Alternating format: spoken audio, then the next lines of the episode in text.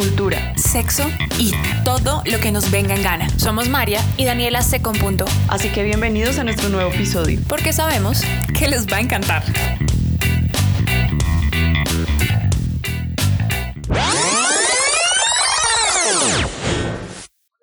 Bienvenidos los que nos están eh, escuchando en el primer episodio de Las Vagabundas. Hoy vamos a hablar pura cháchara con una invitada muy especial. Ella es Lala Campo. Hola Lala.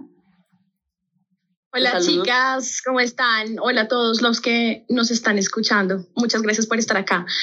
Em, yo soy Lala Ocampo, eh, soy periodista cultural, soy editora web del Canal 13 Em, y sobre todo, por encima de todas las cosas, eh, me gusta definirme como una lectora. Me encantan los libros, estoy obsesionada con ellos. Tengo una relación extraña porque los libros habitan mi casa de maneras insospechadas, los amo y amo profundamente que me hayan invitado a este espacio para, como dice Dani, hablar cháchara sobre libros. Me encanta. Muchas gracias. Coméntenos si tienen en la mesita de noche eh, algún libro. Eso. En la mesa de noche o en la sala tirados encima del sofá como yo. Eso pasa. El libro eso inconcluso, el libro leído, el libro ignorado. Pero yo tengo precisamente el de los peligros de fumar en la cama, que es el que, del que vamos a hablar hoy. Este podcast es de eso, por eso nuestro podcast se llama em, Un pisquero en la almohada. Y nada, esperamos que les guste, que se entrañen con toda esta experiencia que tuvimos de lectura que vamos a, a dialogar acá. Y nada, más que invitados y ojalá sigan hasta el final porque también vienen bloopers, si Dios lo permite. Nunca he encontrado una relación inmediata entre erótico y sexualidad. Para mí el erotismo está presente en las imágenes más comunes en las que dialogamos. La forma de caminar, el pecho bombeado, bombeando aire para inhalar y exhalar, las manos haciendo figuras para completar el verbo, los ojos rasgándose cuando el sol aturde o la saliva cuando se traga con aspereza. Eso es erotismo. Y a pesar de que son lugares comunes en los que habito esta sensualidad del cuerpo, no pensé encontrarme con una literatura del terror que me liberara de deseos desde imágenes monstruosas, y por monstruosas debo hacer hincapié en que hago referencia a lo desconocido, aquello que genera eh, extrañeza y distancia, y necesito valerme de esa palabra porque pretendo hablarles del cuerpo en su forma carnal y palpable. Además, quisiera valerme de un camino corporal para encontrarnos con este libro desde tres puntos cardinales, el cuerpo desnudo, la sangre y el órgano amputado. Empecemos. A mí me pasa mucho que yo sí encuentro mucho erotismo en Mariana de una manera bastante particular y es en serio como el terror, ¿no? Como que yo siento que, ah, no sé, a mí todo el tiempo me generaba como olores, sensaciones, tragar saliva, me generaba pánico, ¿sí? Como que había momentos en donde yo miraba las esquinas y yo decía, juepucha, no me aparezca algo, ¿sí? Como alguna vaina así, a pesar de que ya nunca hablaba de fantasmas y eso me parecía tan bacano. Como que yo siento que eso no es tan fácil de lograr. Yo creo que también es como un, o sea, como inmiscuirse en estos temas del deseo, no solo como algo en que nos agrada, sino también que nos da miedo. Yo diría eso. Entonces el deseo también es, es para temer. A mí, a mí me pasó una cosa muy curiosa, es que, bueno, yo había, hace mucho tiempo leí alguna vez algo de Mariana Enríquez, no lo tenía muy fresco, y cuando más me dijo que hiciéramos, em, que me invitaban a este podcast, a mí me pareció muy chévere porque eh, además en el ejercicio de la lectura de, de, pues, de esos cuentos que leímos, Sí, o sea, a mí me parece que es inevitable tener ese pensamiento y em, yo pensé necesariamente en las referencias que hay en la literatura de terror y en el cine de terror también a ese tipo de cosas, como a la sexualidad y no solamente a, la sexualidad, sino a lo femenino también, como eso que dices, a esa, a esa cosa que parece desconocida y digámoslo acá, eh, desde el autor hombre una cosa que a veces parece aterradora, que es la sexualidad femenina y el cuerpo femenino, que pasa mucho en las referencias de terror del cine, por ejemplo. Sí. Y, y, y, y, por supuesto que sí, o sea, sus textos de Mariana Enrique sí lo hacen, además, eh, yo siento que ella lo hace completamente consciente, ¿no? Como esas descripciones de los olores, de las formas, de las partes del cuerpo, pues está tratando de evocar todo eso, además del terror. Sí, aunque no sé, no sé, ustedes me comentarán si les pasó lo mismo con este texto y es que em, ella sí usa muchos como lugares comunes también como para dar miedo a veces. Em, hay un cuento, no, pues la gracia no es contarlo, es como simplemente mencionarlo sobre la tabla Ouija y como, sí. Entonces, digamos que de todos modos caen estos lugares comunes y a mí sí me gustaría ver más, em, no sé, el terror y el miedo situado en otros lugares a los que no estamos como usualmente acostumbrados eh, a sentir esta sensación. No sé ustedes qué piensan. Yo, yo, quiero que me recuerden qué cuentos fueron los escaneados, porque evidentemente no los leímos todo, todo, todos, pero sí quiero saber cuáles estamos, o sea, cuáles leímos en común. Yo leí Carne cuando eh, hablábamos con los muertos, ¿Dónde estás corazón? Los peligros de fumar en la cama, ni cumpleaños ni bautizos. Sí, los mismos. Yo leí los mismos. Claro, hay unos que conmocionaron más que otros. Sí, claro. A mí me parece que, eh, bueno, yo creo que igual todo libro de, de, que recopile cuentos tiene eso, ¿no? Como que inevitablemente uno va a tener un favoritismo por lo que los cuentos a fin de cuentas no están conectados. ¿sí? Como que los conecta el terror, pero no los conectan personajes, no los conectan, digamos, una situación. Entonces creo que es normal que uno siempre diga como, uff, me gustó más este que este otro. Además de que uno a veces también tiene muchas expectativas por los títulos, ¿no? Uno dice carne, uy, ya, me lo quiero leer de primeras que es esta vaina, ¿no? Sí, ese es el, que, el primero que me quería leer. Entonces, yo de hecho fue el, primer, fue el primero que leí y obviamente me dejó la vara con respecto a los otros cuentos como acá súper arriba porque el cuento es tremendo, o sea, es, yo terminé de leerlo, los leí como graneaditos y ese lo leí un día en la mañana y terminé de, leerlo y dije, mierda, menos mal no lo, no lo leí de noche porque no habría podido dormir. o sea, me, dejó, me dejó impresionada. O sea, a mí, a mí con ese cuento, ese cuento me gustó, pero yo no sé por qué algo había que no me conectaba. Yo creo que era como, simplemente me mostraba como una situación aterradora pero yo no sentía el miedo, o yo no sé si soy muy, muy sangre fría en esto, pero no sentía el miedo, no era como cuando Em, te sientes como en, en, esa amenaza cuando ves después una película de terror buena o algo así, no. Yo sentía simplemente que me habían presentado la situación de este ídolo devorado, ¿no? Pero no, ¿En, cuál, miedo. ¿En cuál sí te dio miedo? Mira que a mí ese libro no me logró como dar miedo. ¿No? En ninguno. No. Bueno, digamos que es que yo soy, yo soy me asustó muy fácil, la verdad. Y de hecho, la literatura de terror me asusta más que las películas, por ejemplo, o sea, los libros me asustan mucho más fácil, pero sí soy bastante gallina y me, me, me sí, me, me afecto fácilmente por el miedo, el terror. No, y yo creo que a veces me sacaba de onda, no sé, Mafe, tú qué pienses, em, en este cuento de, em, el cuento que tiene el nombre del libro, creo. Los peligros, de, fumar. en la cama.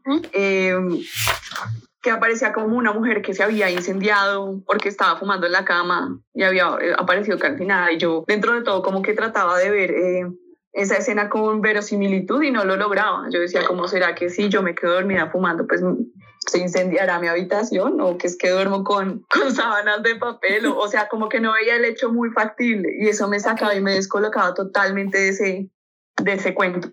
O sea, no, no, no veas verosimilitud para ti, básicamente. No, en ese, en ese, en ese, en ese escenario concreto, no. Entonces esas cosas como que a uno lo sacan de, de, la sensación de miedo porque como que te vuelven, o yo no sé, creo que lo leí de una manera también un poco racional, entonces por eso no, no llegué a la sensación de miedo.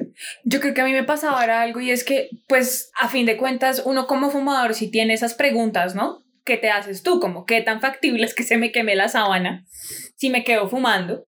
Pero yo creo que a pesar de que esté esa pregunta racional, también hay dos cosas que a mí me parece que hacen que uno se desconecte y es o uno busca el título que más le gusta o uno busca precisamente el título pues del que se llama el libro, ¿no? Si el libro se llama Los peligros de, de fumar en la cama, pues uno dice, pues tiene que ser el cuentazo por encima de todos los demás, ¿no? Y tú llegas y, dices como, ah, pues no tanto.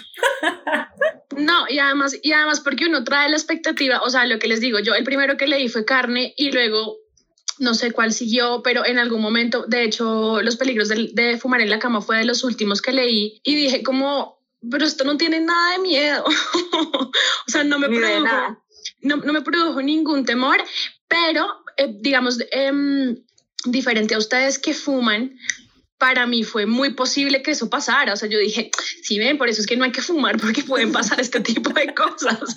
O sea, qué terror, pero realmente el cuento no me dio miedo, me pareció más bien otras cosas que, digamos, relacionándolo un poquito con lo que estábamos hablando ahorita al inicio con respecto a la sexualidad y a lo femenino, a eso sí se remite ese, ese, ese cuento y de eso sí está hablando y de eso sí hace referencia, pero no, no me pareció, pues sí, de terror. Yo creo que también que, que, hay una cosa importante con Enríquez y es que, pues bueno, de por sí ella está básicamente en, en, en, el epicentro latinoamericano de lo que son los feminismos, ¿no? Pues Argentina, básicamente. Entonces, siento que ella sí trata dentro de este terror de manejar, ¿no? Esos terrores ah, que uno piensa de primeras, que uno dice, uy, esto me va a dar miedo, sino que como que pone en discusión con los cuentos otras cosas, ¿no? Y es como este también imaginario de lo que es la mujer y a mí me parecía muy interesante cuando leía los peligros de fumar en la cama a pesar de que no me daba miedo. Este tema de que yo igual sí sentía todo el tiempo el olor a mierda de ese cuarto de esa vieja, ¿no? Como que todo el tiempo yo decía, eso de oler a puro pisquero, o sea, de verdad, a pura ceniza, a pura, o sea, horrible. Y eso que uno fumando dice, o sea, si uno que fuma también dice que asco como debe oler eso, ¿sí? Como qué porquería. Eh, sí, a uno no le gusta fumar por el olor, no, y por las colillas. Es que lo peor que, que, el olor a cigarrillo son las colillas. Y ahora imagínate tú todas las colillas ahí, o sea, como recogidas ahí, como en, en el mismo lugar. Yo decía que su, pues eso me daba como, no sé cómo explicarlo con, con palabras, pero es, no es este miedo común de la mujer incendiada que se va a quemar, sino por el contrario, es es mm, este terror que está más bien en las sensaciones que a ti como lector te despierta, sentir que la persona está inundando un lugar de humo, ¿sabes? Como todo el tiempo está incomodidad. Ajá, sí, como, y no es tanto terror, sino asco, yo creo, ¿no? Como lo que genera y despierta ahí.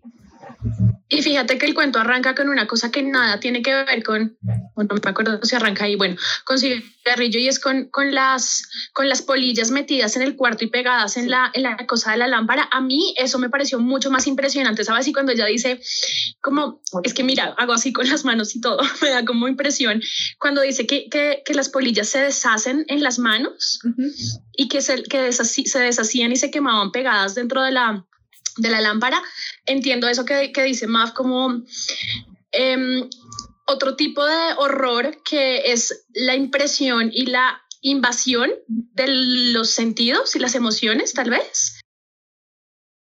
Tal cual. Yo A mí me gustó mucho eso porque los que son, bueno, los que no son fumadores quizás también, de pronto han cogido esos pedazos de ceniza que uno deja en el cenicero y la sensación como tan agradable que se siente como oprimirlo y saber que tenía, que, que, que la ceniza tenía una estructura como falsa, porque apenas al primer tacto se deshace y se siente muy bien. Entonces, e, esa sí era una figura muy bonita que puso Mariana Enríquez ahí. No, y que, a mí me gustó. muy pues, a la ceniza. De hecho, me pareció muy bonita, ¿no? Es decir, en contraste con el resto. Total, y yo creo que, que e, esa, esa misma como sensación que tú dices de la ceniza es lo que ella, sin decírnoslo, trata de evocar al inicio con la misma imagen de la polilla.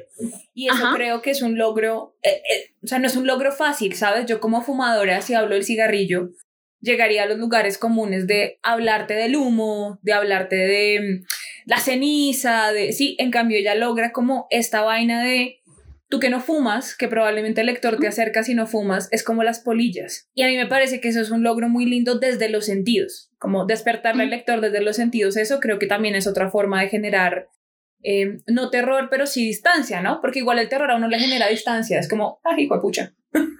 Claro, prevención, uno, uno quiere ser asustado, pero a la vez no, como que no es una, una, de esas em, sensaciones ambivalentes de gusto y displacer al mismo tiempo como, uh, estoy vivo, pero se siente muy mal, que es también lo que pasa cuando uno va a, no sé, como a, ¿cómo se llaman esto? Los parques de diversiones, esa sensación, digamos que hay, hay una lectura muy emotiva, más que, sí, más que racional, más que lógica. Y aunque, digamos que, eh, pasando un poquito de tema otra vez a la imagen que hizo Mariana Enríquez respecto de las polillas y las cenizas. Digamos que ese es un lugar muy bonito que ya logró eh, situar eh, el cigarrillo y fumar y esto, pero de todos modos sí siento que cae como, como en lugares comunes, como, no sé, el cigarrillo asociado a la ansiedad, el cigarrillo, digamos, asociado al rock, que es como algo que ella sí lo hace mucho, el cigarrillo em, como ese vicio dado en la adolescencia, pero que en la adultez ya es más como el, después del tinto, no sé, como una habitualidad, sí, el fumar en invierno, o sea, como que ya de todos modos también recoge visos de lugares comunes del cigarrillo, que pues también son, son muy propios del fumador y que el fumador los tiene como, como súper claros eh, ahí. Mm, pero eso también me lleva a que el título del libro sí me hacía esperar más sobre fumar.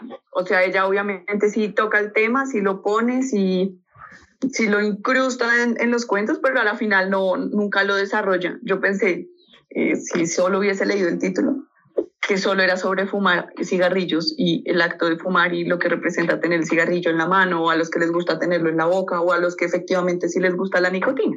Pero no, no, eso sí, sí puede ser un poco desorientador para el que se acerque.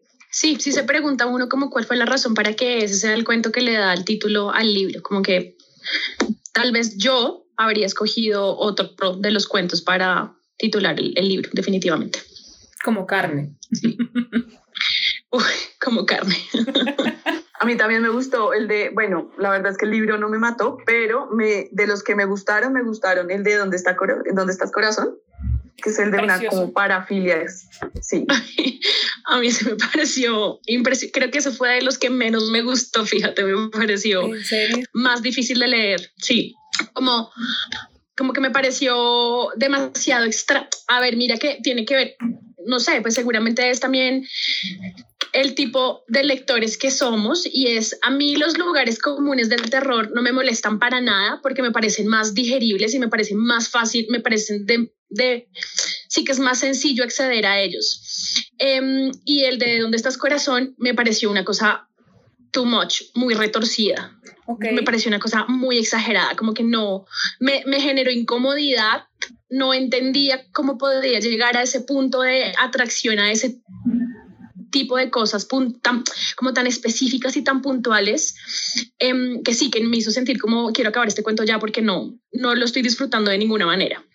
Mi pregunta es cómo te causó incomodidad que la gente llegue a sentir ese tipo de em, atracción a ese tipo de cosas no usuales o tu incomodidad es que no lo veías factible, creíble.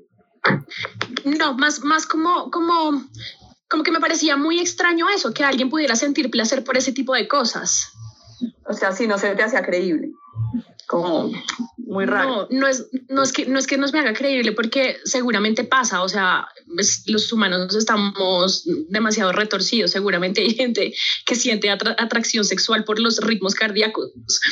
Em, pero me parece, o sea, dentro de lo posible, dentro de lo verosímil que es, me parece demasiado extraño. O sea, es como de estas cosas que son muy retorcidas en lo humano que a veces uno dice,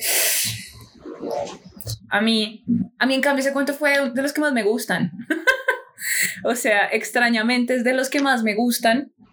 Y yo creo que no es tanto por lo retorcido que es, sino porque yo sí tengo que admitir que a mí me gustan mucho las imágenes que ella logra. A pesar de que a pesar de que yo no sea fanática de racionalizar tal vez muchas cosas como de pronto Dani lo hizo en esta lectura de al acercarse a los cuentos, ¿no? Como de buscar esta verosimilitud y demás. A mí me gusta mucho ver cómo ella crea desde una fluidez maravillosa una cosa que, pucha, me, me, me cuesta, ¿no? A mí realmente sí me ponía en una situación que yo decía, imagínate grabarte tu corazón, ¿sí? O pedirle a este man que deje de respirar para yo escuchar cómo falla para sentirme excitada, ¿sí? Me parecía una cosa que a mí me generaba curiosidad, incomodidad y distancia, pero curiosidad. Entonces, a mí, al contrario de, de Lala, e, esa sensación de quiero que se acabe el cuento es como mi pregunta era, quiero acabarlo, pero quiero ver cómo, cómo se desenlaza esta vaina.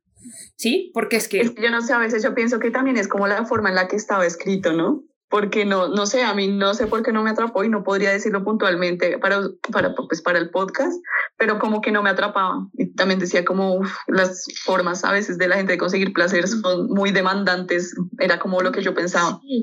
Pero fíjate que entonces ahora que escucho a Mafe, em, sigo creyendo que me generó incomodidad el hecho tal de que ella descubriera que su, que su excitación de pendía de ese tipo de cosas, pero, por ejemplo, el inicio de ese cuento me encantó, me pareció bellísima la referencia de, de Jane Eyre y, mm, y ese momento en el que, en el que, es que yo además, no sé, pensé que se iba a quedar solamente como en el, en el, en el, en la emoción, esto suena horrible, en la emoción de ver a alguien morir.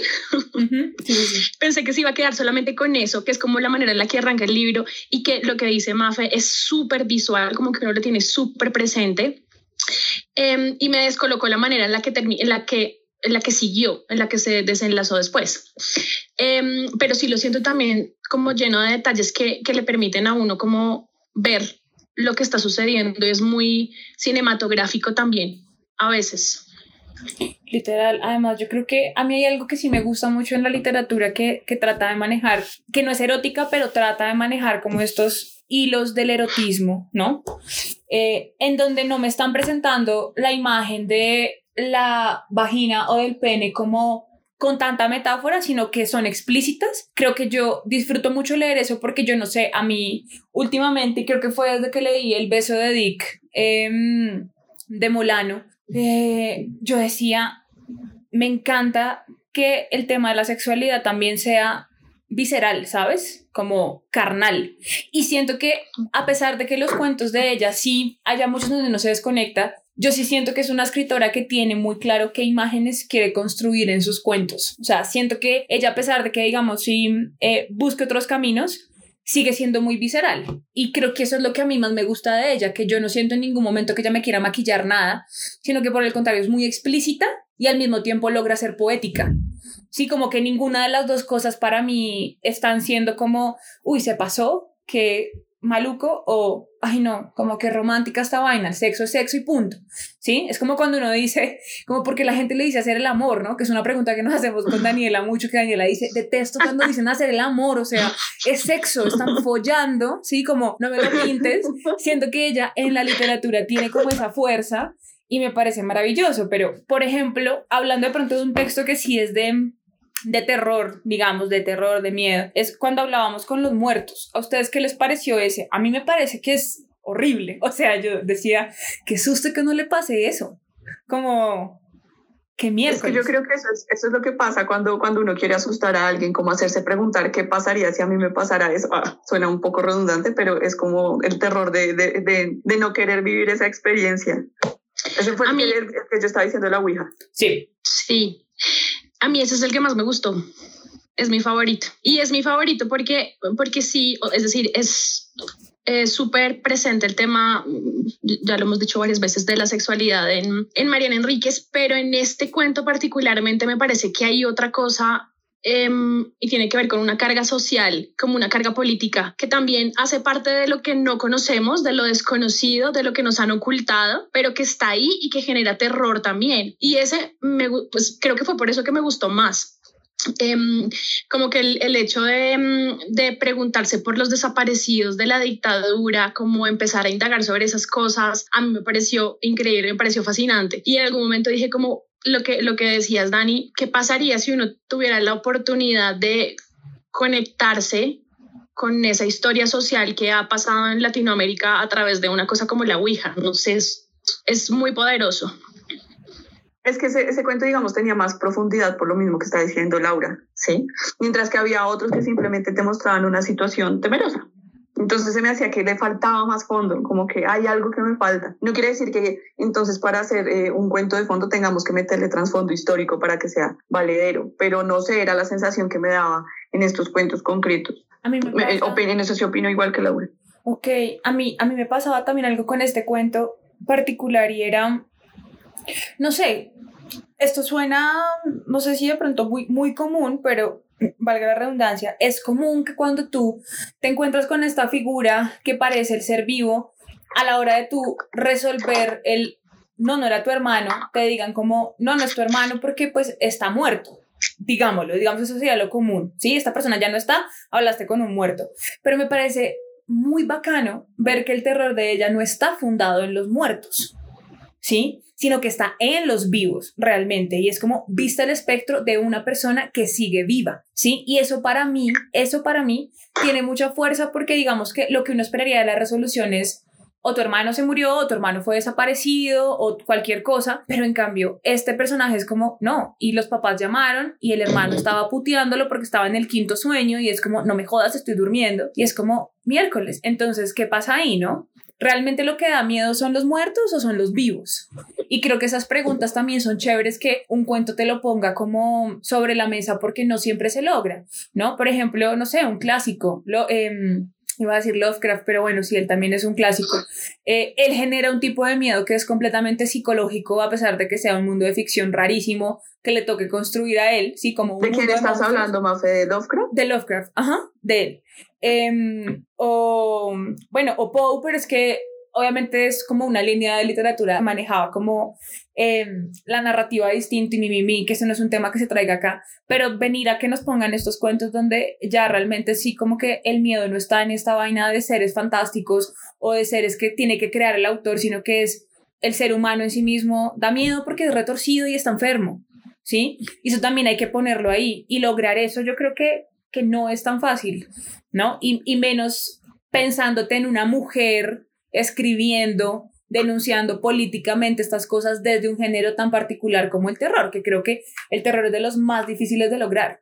Sí, me a mí me parece muy chévere eso que dices sobre mm, poner el terror en los vivos y sobre todo y, y puntualmente en este cuento de um, cuando hablábamos con los muertos, ¿es que se llama? ¿Ese es el título? Uh -huh. eh, justamente porque vuelvo, insisto, en, en lo mismo y es pues el terror de vivir en un lugar como Latinoamérica, o sea, Latinoamérica por todo su contexto social es el terror mismo. Y fíjate que, por ejemplo, a mí y, y, perdón por los spoilers, vayan y lean el libro igual.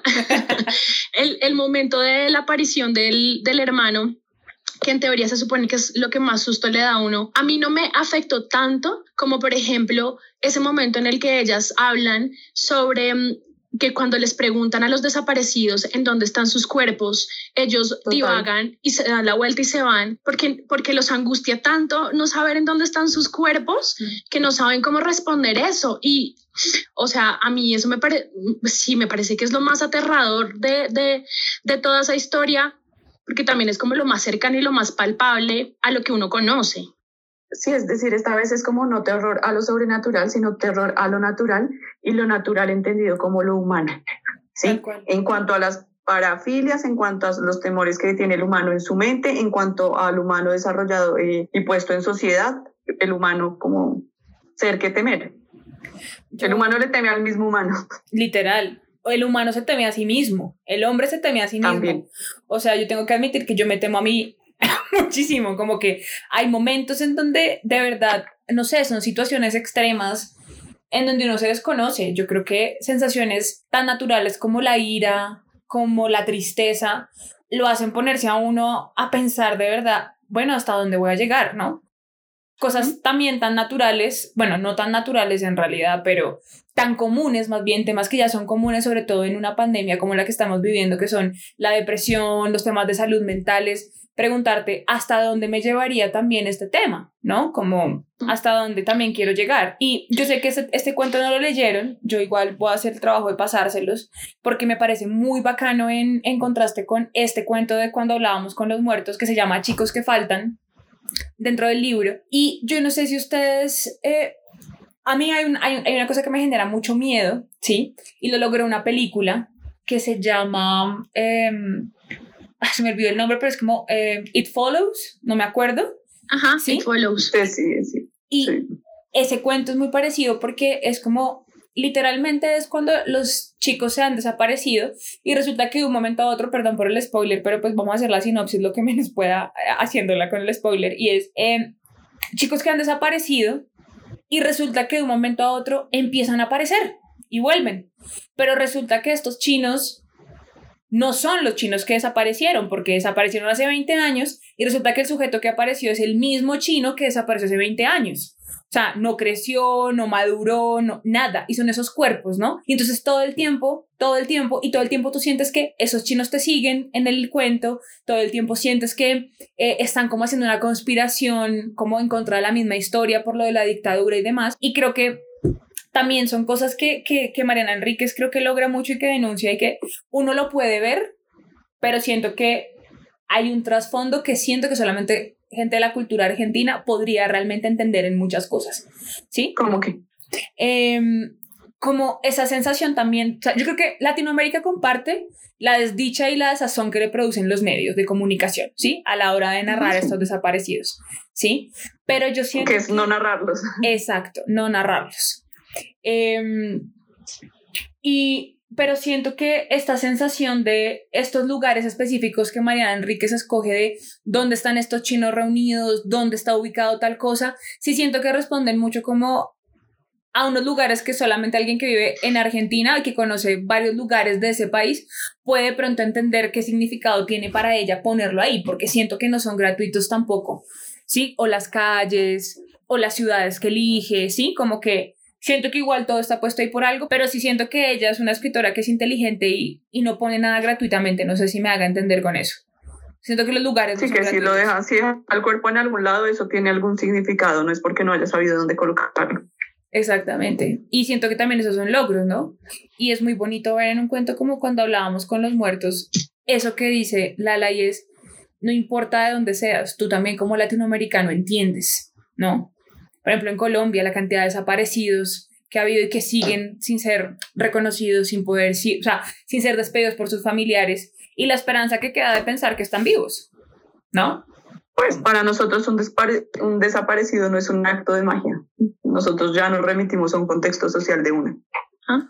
Exactamente, entonces creo que... No es como el mago, ay, mira, desapareció, no, para nosotros no hay magos. Exactamente, hay, personajes, hay, hay personajes, o sea, hay colores específicos. O sea, yo siempre a estos personajes que desaparecen les pongo color. No sé si rostro, pero sí les pongo color y olor, siento. Y, y bueno, no sé, creo que ese cuento de cuando hablábamos con los muertos es maravilloso. Y a mí en medio de todo, carne, a diferencia de Dani, a mí sí me gustó, ¿sabes? A mí también me pareció chévere ver este lado, esta narrativa del cuerpo que, que es como mutilado, automutilado si me gusta, me gusta pensármelo, me gusta, me parece chévere y me parece chévere cómo lo logra. Porque siento que incomoda y al mismo tiempo no es un terror clásico. Es que creo que ese es el punto, ¿no? No es el terror clásico de eh, qué susto. a, mí, a mí ese cuento me hizo pensar en muchísimas cosas. O sea, primero me trajo como un montón de referencias eh, de la cultura, pues de nuestra cultura. Em, por ejemplo, yo no pude evitar pensar en entre caníbales de Soda Stereo y, y, esa, y, esa y, esa, frase que dice come de mí, come de mi carne.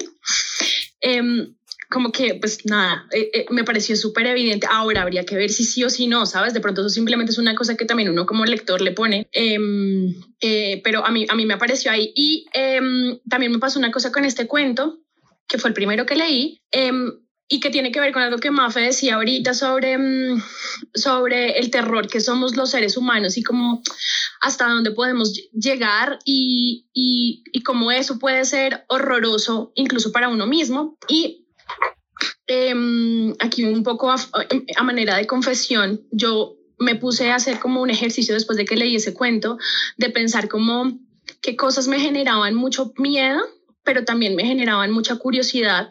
Esto es horrible, no piensen que soy una persona extraña, pero yo recuerdo mucho cuando tenía por ahí 10 o 11 años, encontré en la casa de mis abuelos una copia de un periódico de la Universidad Nacional, porque mis tíos estudiaban en la Universidad Nacional, y dentro del periódico había un folleto em, no me acuerdo cómo se titulaba muy bien, pero hablaba sobre un caso de antropofagia. Y yo a esa edad, a los 11 años, no tenía ni idea qué significaba antropofagia. Y me puse a leerlo y era una descripción de un caso que me acuerdo perfectamente cómo era y me generó demasiada curiosidad, o sea, me pareció una cosa aterradora. Recuerdo mucho que sí me dio mucho miedo, pero también me empezó a generar preguntas como, ¿por qué no? ¿A qué sabrá? ¿Qué pasa si un día uno prueba, sabes? Como... Y eso me pareció aún más aterrador, ¿sabes? Como en algún momento descubrirme a mí de 11 años teniendo ese tipo de pensamientos, dije como, uy, no, mejor voy a dejar de pensar en esas cosas, voy a alejarme de eso porque me da pánico el poder de mi cabeza, básicamente. Y me pareció muy curioso, pues obviamente acordarme de eso porque, eh, eh, pues el, cuento lo remite a uno a eso, pero me pareció muy poderosa e, esa imagen como de acordarme de que el miedo puede ser uno mismo también. Seguramente a esas niñas les pasó.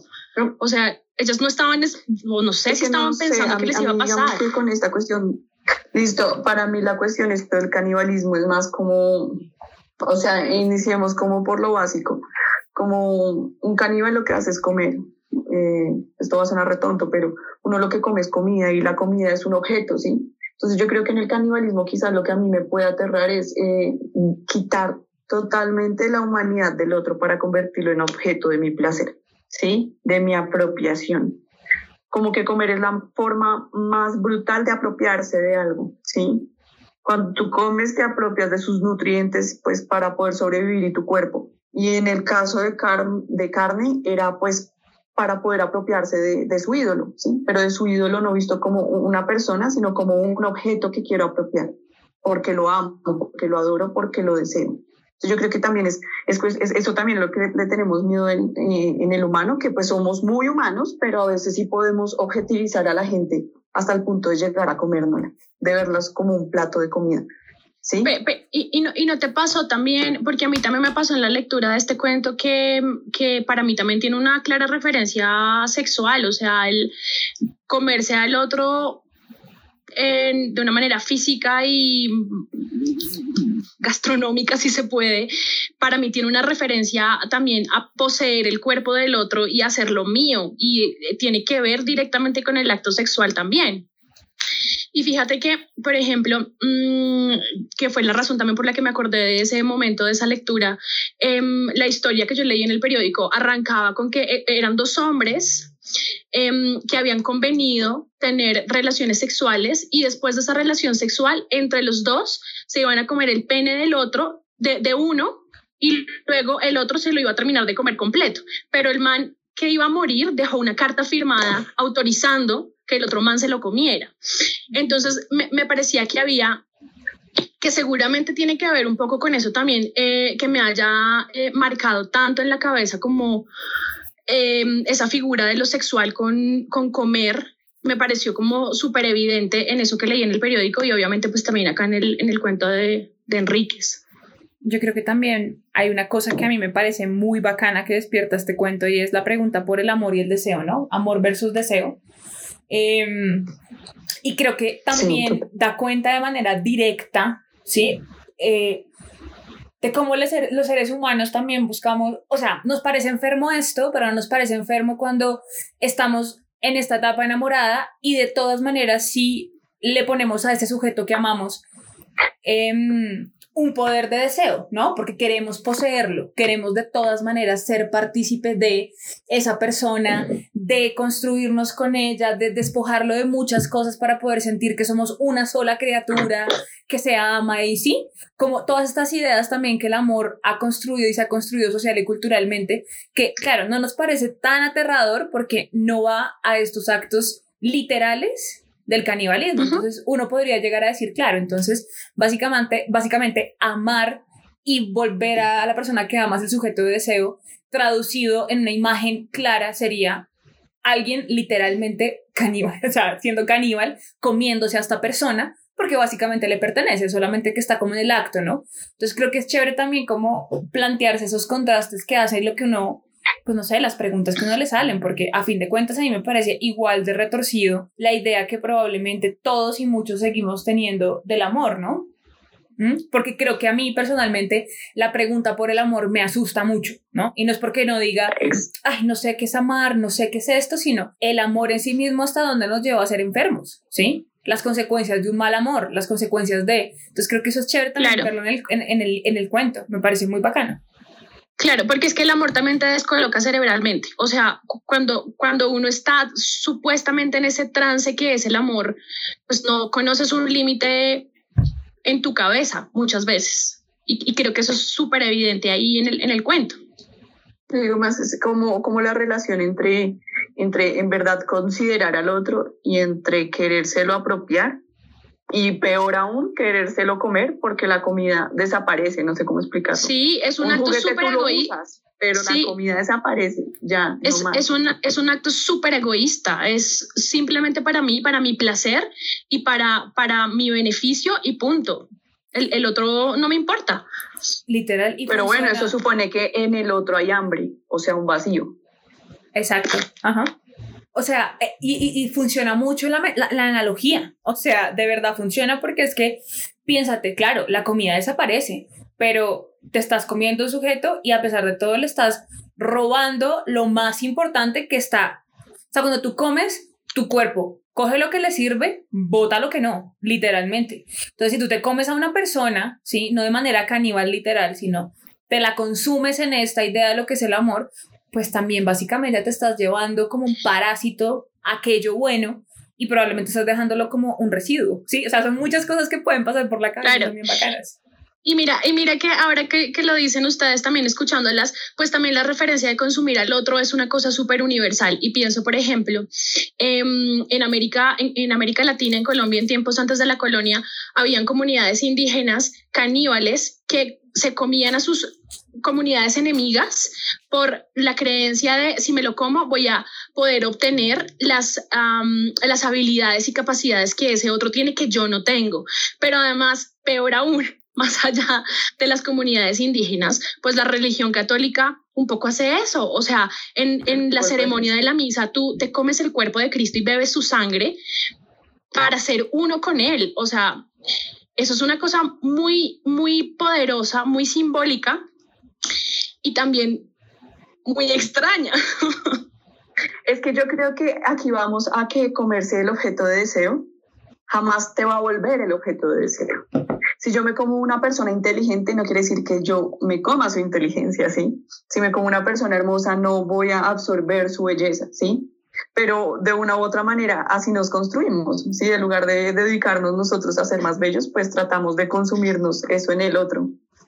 Me hicieron, me hicieron acordar, me hicieron, me hicieron acordar de un libro de, de Murakami que se llama eh, La Biblioteca Secreta, tal vez. Y la historia va de un tipo que tiene una biblioteca y consigue niños, los encierra en un sótano para que los niños lean libros y luego les quita el cerebro y se los come para obtener todo el conocimiento que los niños adquirieron leyendo los libros. O sea, el tipo encima de caníbal es un perezoso. Literal, literal. sí, o sea, lo mismo pasa con la belleza, con la inteligencia, que es un poco como transgredir la admiración, ¿no? Eh, se ha leído este libro, no, no va a pasar así. Y lo mismo va a pasar como en el cuerpo normal, o sea, siempre va a volver el hambre, porque el hambre en ese tipo de cosas es como insaciable, ¿no? En, en, ese tipo de cosas no es para mantener el cuerpo, es para mantener un deseo más y los deseos son difíciles de mantener. Pero en medio de todo, entonces, eh, Enrique es magistral, porque mira lo que nos ponía a discutir en medio podcast. como, sí, como lo que se logra esto, y creo que es otro tipo igual de terror. O sea, a fin de cuentas es lo retorcido que uno de verdad como ser humano puede hacer y todo lo que estas construcciones también culturales y sociales han hecho que, que uno sea y desee, que creo que eso es como lo más, lo más aterrador, ¿no? Y mm, yo pienso que igual todos tenemos pensamientos. Mi tía, una tía mía que es psicóloga, siempre me dice, lo que pasa es que depende cómo sea la persona, tiene un nivel de neurosis más alto que otros. Sí, aquellas personas que les gusta quedarse callado con lo que piensan en la cabeza tienen niveles de neurosis altísimas porque no son capaces de verbalizar todas esas cosas naturales del hombre que son perversas y que carga, pero las personas que sí lo hacen, pues evidentemente la neurosis baja, pero la locura sube. Entonces, son psicópatas, son sociópatas, son, ¿sí? Entonces uno dice, pues pucho, o sea, a fin de cuentas no hay un punto medio como en el cerebro, o sea, en cómo funciona el cerebro humano, ¿no? A fin de cuentas siempre hay un lugar a donde uno cae o en el extremo de lo, de lo, de lo que te descoloca o incluso de lo que está correctamente bien, fíjate en toda esta gente, y volvemos a lo católico, toda esta gente que, Dios mío, es súper entregada, va, comulga, hace, hace el mundo bien, hace las cosas bien, le regala el diezmo, qué infelicidad, y también cae en lo enfermo. ¿Sí? Entonces como que parece es como que ya no agredo al otro, pero me agredo a mí mismo. Y a fin de cuentas sí, es una cosa demencial como la autoagresión. Tal cual, tal cual. Hay, hay, hay una cosa que me da triste. Ah, perdón, Lala, dale, dale. No, no, no, quería, quería hacerles un, un, comentario, pero como cambiando de tema, no sé si ibas a decir algo más bien sobre este tema también. No, dale, cámbialo. no, es que me pareció, bueno, cuando, cuando terminé de leer los cuentos, luego me puse eh, a chismosear sobre Mariana Enríquez, a buscarla, a leer entrevistas y me encontré una clase magistral que ella dio para una universidad argentina. Y em, era una clase magistral sobre cómo se convirtió en escritora y ella contaba algo que a mí me, pareció interesante escuchárselo porque em, digamos que sin conocerla del todo y leyéndola simplemente, yo asumí que su posición frente al feminismo era una y como que la figura femenina y la figura de la mujer eran una cosa muy importante para ella dentro de su, de su literatura. Y luego en la entrevista Em, ella dice que un poco se decantó por escribir cuentos porque es la manera más sencilla de escribir historias de terror, pero además porque para ella es la manera más sencilla de hablar desde la posición de una mujer, porque es rápido, porque le cuesta mucho trabajo ponerse en el papel de la mujer narradora. Y a mí me pareció muy curioso porque yo lo sentí todo lo contrario en la lectura, como que me pareció muy sencillo y esas descripciones femeninas y del sentir femenino me parecieron eh, muy fáciles de, de, consumir y me pareció muy curioso realmente que a ella le produjera tanta em, dificultad poder hablar desde lo femenino. Pues es que yo, yo digo que a veces es más difícil mirarse a uno mismo que mirar al otro, ¿no? Eso uno siempre pide como una reafirmación de qué soy, ¿no? Preguntarlo, porque siempre es... Yo me acuerdo que fue, si fue un profesor en, en la carrera que dijo que una de las maldiciones de las mujeres bellas era que no se podían ver, pero la verdad es que esa es la maldición de todo el mundo, ninguno se puede ver, ¿sí? Literal. yo, yo, yo, yo, yo me iría por ahí. Y es también como em, la, la, idea del reflejo, ¿no? igual, porque realmente lo que ves en el reflejo del espejo eres tú. Sí, como que realmente es lo que estás viendo ahí. ¿Mm? Y creo que igual esa es una, una pregunta que uno todo el tiempo se hace, ¿no? algo tan sencillo como tú te hablas, tú hablas y, y, te escuchas a ti mismo y crees que hablas de una manera, mandas una nota de voz y te escuchas de otra, pero la gente te dice, no, así siempre te he escuchado. Entonces es como, sí, es difícil verse a uno mismo, reconocerse, afirmarse, y por eso también lo que dice Dani es, es bien bacano y es tú buscas todo el tiempo la afirmación en el otro. A mí, por ejemplo, me pasa algo también cuando escribo y es que a mí también me cuesta mucho como hablar desde mí misma como mujer porque siento que no soy un lugar de enunciación tan válido como el otro o la otra. Y no sé por qué. E-, es como una bobada que uno tiene en la cabeza tal vez no, pero a mí, me, a mí me pasa exactamente igual, como un síndrome del impostor femenino. Literal. Literal. Sí, como que tal vez mi historia, mi historia de vida femenina no es tan valiosa ni es tan importante para ser contada en el universo de lo femenino. Exactamente. Creo que es eso. Y tal vez probablemente eso le pasa a ella. Lo que no me gusta de lo que ella dice es decir que en un cuento probablemente es más fácil escribir ciertas cosas porque yo siempre he dicho que para mí la construcción de un cuento es más difícil incluso que una novela.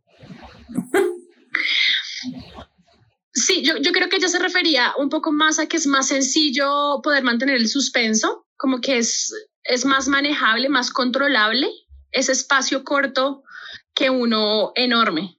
O sea, por ejemplo, yo no sé cómo hizo Mary Shelley para escribir Frankenstein y tenerlo a uno ahí todo el tiempo súper intrigado. Me parece que es muy difícil. Y seguramente sí es más fácil hacerlo en un cuento. Aunque también concuerdo contigo que eh, escribir un cuento puede ser más difícil también porque pues, tienes que tener elementos mucho más puntuales para que funcione. Tal cual. Sí, yo creo que es eso. O sea, me parece muy complicado. Y ser económico también. Eso también es cierto.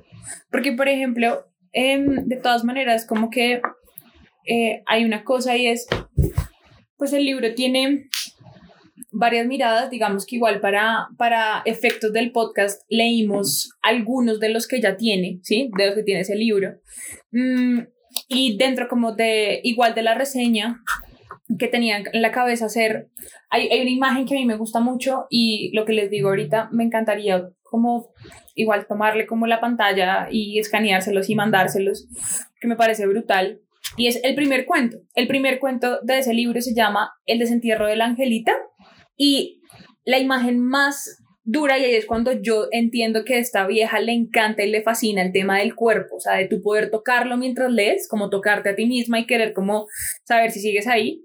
Es, es también estas imágenes del cuerpo que se va como, no sé si la palabra es escamando, es como el video de, de, de Rock DJ de este man, que se va quitando la piel de a poquitos hasta que se quita los Despellejando. Exacto, tal cual. O sea, eso es de Robbie Williams. Eso, me, creo que, creo que pensaba mucho en eso, no en la canción, sino en esta imagen todo el tiempo de este cuerpo que tú puedes ir rasgando. Como que tú puedes ir rasgando y te vas quedando cada vez con menos. Y, y lo que digo, yo siento que el terror en esta mujer es un terror que sí invita completamente al humano. Siento que no a lo sobrenatural es directamente al humano y a tu encontrarte en, lo dañado que puedes estar, ¿no? Desde el, mm, hubiese preferido no saber que te excitas con un corazón que palpita mal, A, a, miércoles, o sea, hay gente que está desaparecida y, ni siquiera el mismo muerto quiere saber dónde está, ¿sí? Es como, no quiero ni decir en dónde estoy porque tampoco lo sé. Entonces creo que el terror ahí también es en la violencia que está perpetuada más allá de la muerte y eso incluso es más aterrador porque uno dice, pucha, como, ¿y en dónde estamos nosotros parados? ¿Mm? Sí. Qué horror, es terrorífico.